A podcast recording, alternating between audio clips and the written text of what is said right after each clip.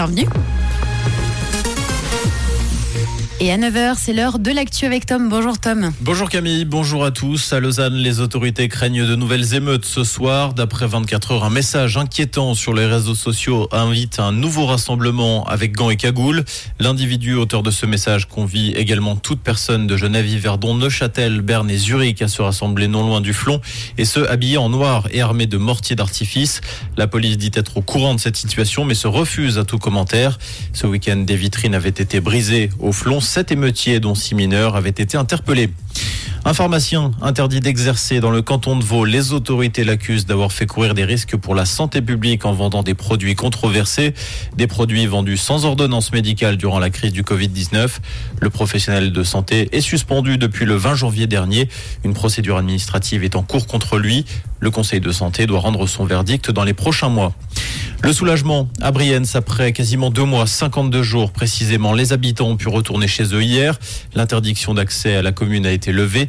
L'accès aux visiteurs et aux journalistes sera autorisé à partir d'aujourd'hui. Un secteur au nord du village reste toutefois interdit d'accès. Des chemins pédestres sont toujours fermés en raison du danger de chute de pierre. La levée de l'interdiction d'accès reste néanmoins fragile et dépendante de l'évolution de la situation. Les autorités précisant qu'une nouvelle évacuation n'est pas exclue si la situation devait à nouveau s'aggraver. Le quartier Boélan est envahi par les cafards à la Tour de Paix. D'après les habitants, cette situation n'est pas nouvelle, mais s'est empirée ces derniers mois. La façade du magasin Denner est également concernée. Ces 12 derniers mois, cinq interventions pour chasser les nuisibles ont été menées. Sans succès, l'Office vaudois de la consommation a été informé de la situation. Dernière sortie pour la fusée Ariane 5 ce mardi après 27 années de service. Son 117e et dernier vol est prévu ce soir entre 23h30 et 1h du matin depuis Kourou en Guyane française. La fusée embarquera un satellite de communication militaire français et un satellite expérimental allemand. Première étape complète en France pour ce Tour de France 2023. Aujourd'hui, une étape de plat attend les coureurs entre Dax et Nogaro. Un parcours de 182 km qui devrait de nouveau convenir aux sprinters.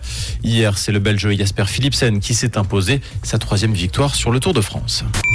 Comprendre ce qui se passe en Suisse romande et dans le monde, c'est aussi sur Rouge.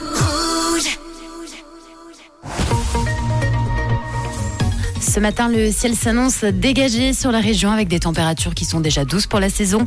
On a 17 degrés à Bro et à Écharlens et 19 degrés à Carouge et à Lancy avec des orages isolés pour la toute fin de journée puis des averses également à prévoir dans la nuit de mardi à mercredi. Une toute belle journée dans le morning de l'été.